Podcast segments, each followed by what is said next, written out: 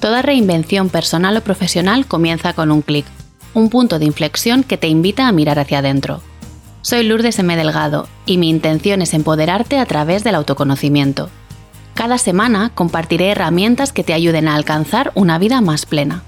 Si sientes que es el momento de conocerte más y mejor, estás en el lugar indicado. Arrancamos. Hola a todos, ¿qué tal? ¿Cómo estáis? De corazón espero y deseo que estéis bien He pasado cuatro semanas alejada del micro y tengo que confesar que lo he echado de menos. El episodio de hoy es doblemente especial. Celebramos el primer aniversario del podcast y estrenamos nueva temporada. Y ya van tres.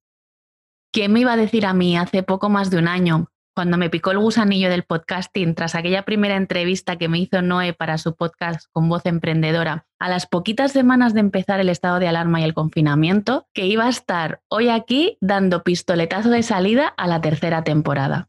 Y quiero hacer un pequeño inciso para agradecer a las dos personas que me acompañan en esta aventura prácticamente desde el principio, con su compromiso, su dedicación y su entrega. Una de ellas es Noé Dinuncio, responsable de la edición y la maquetación del podcast, y El Iglesias, mi asistente virtual, quien se ocupa de las creatividades para stories, Pinterest y la entrada del blog. Chicas, yo sola no habría podido llegar hasta aquí.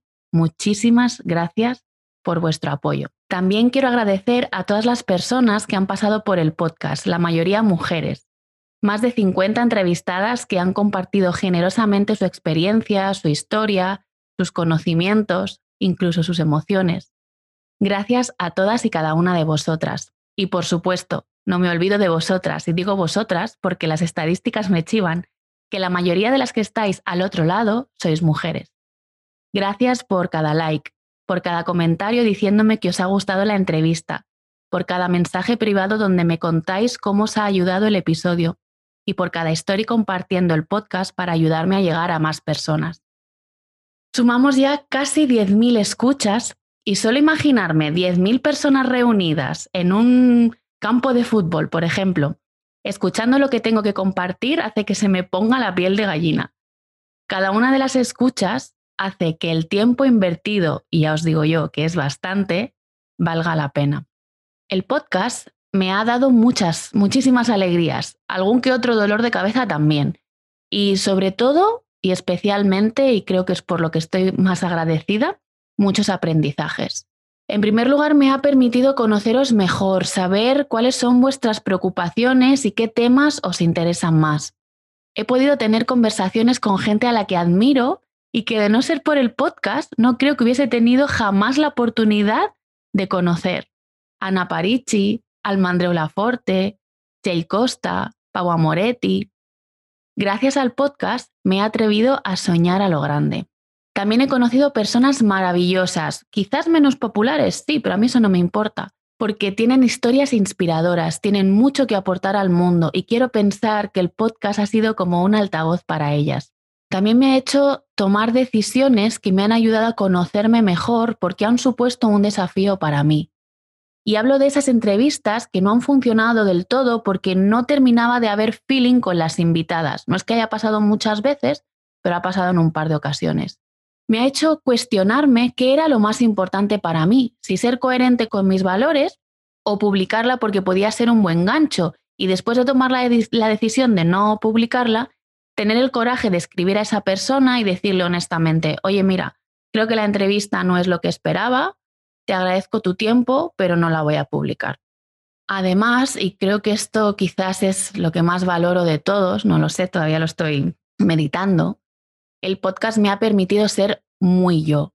Quiero decir que me ha permitido invitar a personas con las que tenía un interés real por conversar, más allá del interés que la temática pudiera generar, y hacerle esas preguntas que yo querría hacerles en una cena, en una comida, en un café, y no pensando tanto en lo que el público quería oír.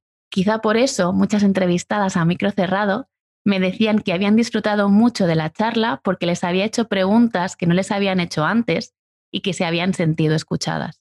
Y así va a seguir siendo. Mi intención con el podcast es seguir divulgando sobre coaching, autoconocimiento, desarrollo personal.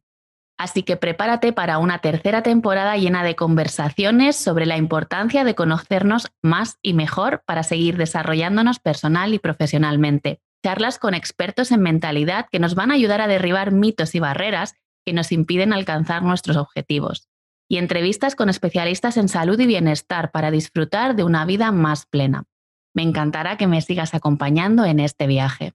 Y antes de terminar, tengo una sorpresa preparada para ti. Así que cuando termines de escuchar este episodio, no olvides pasar por mi perfil de Instagram y echar un vistazo a mis stories. Puedes encontrarme por arroba lourdes.mdelgado. Espero que este episodio te haya ayudado a conocerme un poquito más y a comprender cuál es el propósito de este espacio. Muchas gracias por llegar hasta el final y como siempre, nos vemos el próximo martes. Estés bien.